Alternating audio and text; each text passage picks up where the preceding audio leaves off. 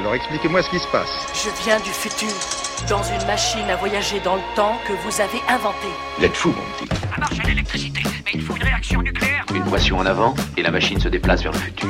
Une pression en arrière vers le passé. Bon, très bien. L'anachronique culturelle, Vers l'infini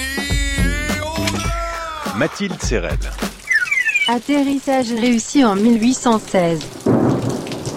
It's raining cats and dogs, comme disent les Anglais.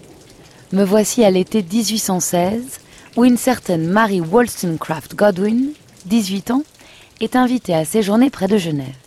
Elle s'est enfuie chez elle avec le poète pas si romantique Percy Shelley. Ils sont toute une bande de jeunes gens modernes là-bas. Et comme il pleut des cordes, la star du groupe, Lord Byron, les invite à jouer à un petit jeu. Chacun doit inventer une histoire de fantôme. Il pleut ainsi depuis des semaines. On va tous devenir fous ici. Personne n'a d'idée à proposer pour passer le temps. Marie, enfin. Non. Elle a raison. Chut. Il y a des sorcières dans le vent. J'ai une idée. Chacun de nous va écrire une histoire. Une histoire de fantôme. Byron écrit à quatre mains une histoire de vampire. Percy Shelley se lance dans un texte qui n'aboutit pas. Quant à Mary, elle doute. Comment serait-elle capable d'inventer sa propre ghost story? Cela dit, elle a lu les Fantasmagoria allemandes, le roman gothique Vathek de William Beckford, et puis, ce qui la travaille, ce sont ces discussions du soir, quand tout le monde est un peu parti. Le physicien Aldini, qui fait revivre les condamnés en leur mettant des électrodes sur le crâne, mais aussi les découvertes récentes du médecin botaniste Erasmus Darwin, qui a ravivé de la matière morte. Le corps entier du mort se leva d'un bond et commença de marcher. Extraordinaire. C'est un roman, père. Je sais bien. Atterrissage réussi en 1826. Frankenstein ou le Prométhée moderne. Enfin un bon roman gothique. C'est lui qui est à l'origine de cette pièce venue de Londres qui a l'air d'effrayer le tout Paris. Jean-François Bronstein, philosophe, m'accompagne dans un dîner. Oui, vous avez vu ce livre incroyable de Mary Shelley, Frankenstein, qui vient d'être traduit. C'est tout à fait étonnant. Elle explique que l'on peut fabriquer des vivants à partir de morts, de cadavres. Mais ce qui est très étonnant, je ne sais pas si vous en êtes rendu compte, c'est que c'est quand même la fille de Godwin et de Wollstonecraft, c'est-à-dire le couple des Lumières anglaises, le couple révolutionnaire, le couple progressiste. Or, il me semble que ce livre est quand même une critique de la science et une critique du Prométhée moderne, comme elle l'appelle, euh, qui n'arrive pas effectivement à limiter son désir de connaître et pour qui la science euh, n'amène que ruine, mort et malheur. Effectivement, c'est assez curieux que son le personnage principal, c'est-à-dire Victor Frankenstein, hein, ce n'est pas le, la créature ou le monstre que, dont tout le monde parle aujourd'hui dans Paris. Euh, il semblerait que Victor Frankenstein ait fait ses études à Ingolstadt. Or, Ingolstadt, c'est, vous avez tous lu le livre de Baruel, c'est la ville où vivaient les Illuminati qui seraient à l'origine de la Révolution française.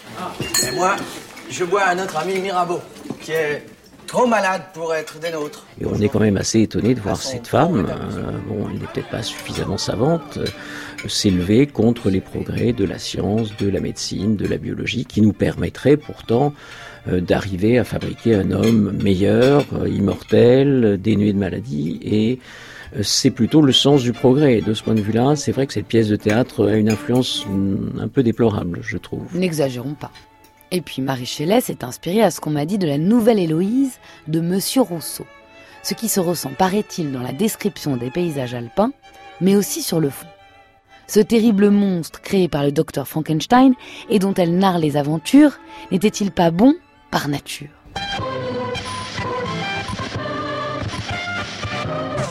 Pour ma part, j'ai l'intention de faire un voyage dans le futur. Transportation réussie. Vous êtes de retour au 21e siècle. We're about to unfold the story of Frankenstein. It is one of the strangest tales ever told.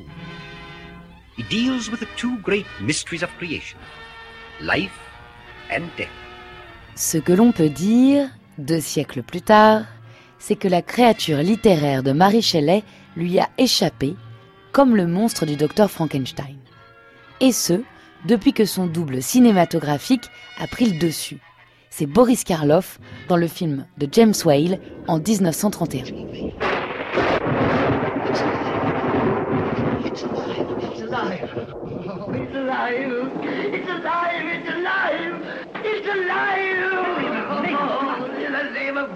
Une image qui dévore tous les autres mythes et se reproduit à l'infini dans la culture populaire. C'est vrai que ce, Frankenstein va prendre la place de tous les mythes anciens de progrès, de révolte de l'homme, de progrès de la science, notamment la place de Prométhée.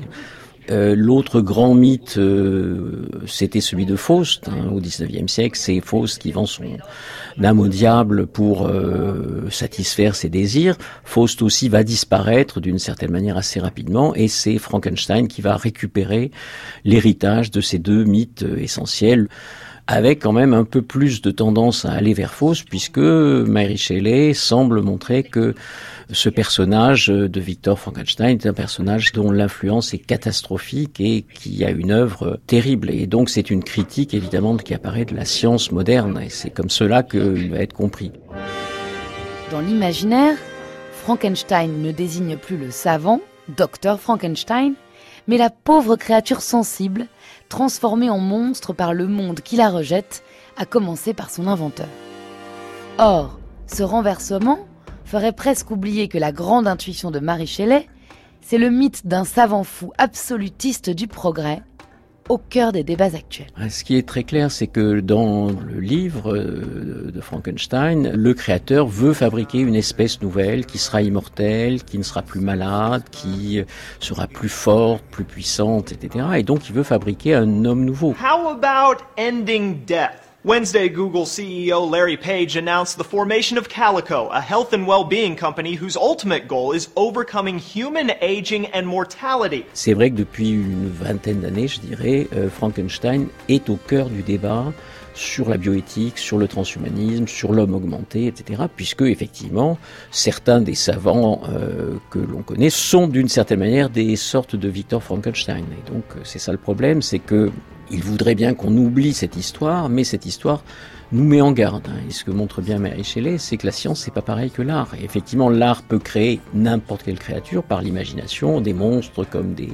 des déesses, euh, avoir des représentations de toutes sortes. En revanche, la science n'est pas liée à l'imagination créatrice. La science, c'est l'explication du monde, c'est la recherche des causes, c'est la recherche des lois.